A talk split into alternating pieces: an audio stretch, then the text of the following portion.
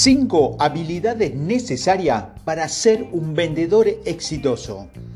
Convertir a un cliente potencial en un cliente leal comienza con la experiencia de ventas. Son los vendedores quienes marcan las pautas y para esa primera impresión es la que cuenta. Deben aprender a trabajar de manera eficiente y comunicarse de manera efectiva. Los vendedores exitosos saben que deben perfeccionar habilidades específicas para ofrecer una experiencia digna de un fan. Estas son las cinco habilidades más importantes y que puedes mejorarlas para vender con éxitos, que son, primero, la priorización. Todos los vendedores están ocupados. Entonces, ¿por qué algunos parecen estresados, desorganizados, mientras que otros logran mantenerse tranquilo a través de cualquier cosa? Porque estos últimos aprenden a priorizar. La priorización permite a los vendedores separar lo que realmente es importante de las tareas que simplemente serían bueno abordar. La priorización no es solo una cuestión de hacer una lista de tareas pendientes. Debe hacer el método ABC, que es la categoría A debe contener proyectos que son vitales para el éxito de la empresa, como el envío de propuestas a posibles clientes potenciales, hacer presupuesto, entre otros. En la categoría C coloca cosas como seguimiento, qué son importantes, pero qué puede esperar para más tarde o hacerlo en la semana. Y debemos dejar las tareas como la difusión de envíos en frío o llamados en frío en la categoría C, lo que indica que no se baja de prioridad. Muévase por ello en orden alfabético, subiendo las tareas según corresponda. Segundo, negociación.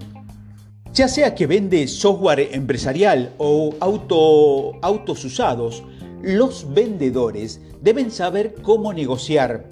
Aunque una negociación exitosa requiere que usted comprenda las necesidades de la otra parte, el grupo de capacitación eh, usa perfiles de personalidad para comprender a los individuos.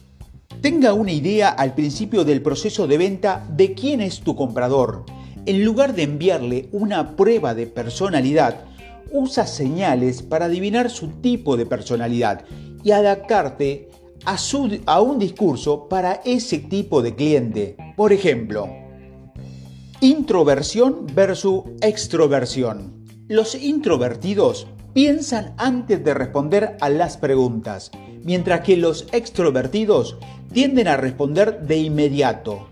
Pregunte periódicamente a los introvertidos durante la presentación si tienen alguna pregunta. Espere que los extrovertidos le pregunten libremente. Intuición versus detección. Si te enfocas en el aquí y ahora, probablemente prefieras la detección a la intuición, lo que hace que las personas se concentren en el futuro, dedica más tiempo a mostrarle a los prospectos sensibles que comprende tu de su desafío, al tiempo que le brinda a los prospectos intuitivo una visión rica de la solución. Pensar versus sentir. Las personas que se inclinan por sentimientos consideran como se verán afecta a los demás. Mientras que las, las personas pensadoras tienden a ser más objetivos. Espere que los pensadores se centren en factores duros como el precio, pero los prospectos que tienen sentimientos prefieren sentirse más preocupados por cosas como los planes de implementación. Percibir frente a juzgar. Los tipos de percepción tienen que ver con la experiencia, mientras que los tipos de juicio se preocupan más por el resultado final. Sea paciente con los perceptores que pueden requerir más tiempo o puntos de contacto para cerrar la venta. Vaya al grano con los jueces. Tercero, capacidad de respuesta. Empresas enteras suben y bajan sobre la base de la experiencia de sus clientes. Los vendedores deben ser, deben ser receptivos, no solo en términos de tiempo, sino también emocionalmente. Factores como la velocidad de respuesta, la flexibilidad en los canales de comunicación, la empatía y la posibilidad de hacer que los prospectos requieran trabajar con el vendedor, por extensión, con la empresa a la que representan. Esté presente cuando tu cliente potencial esté listo para el siguiente paso.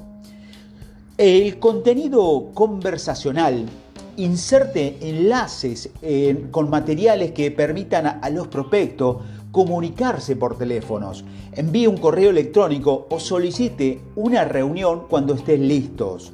Reemplace las puertas al contenido en el sitio con botones de clic para, para chatear.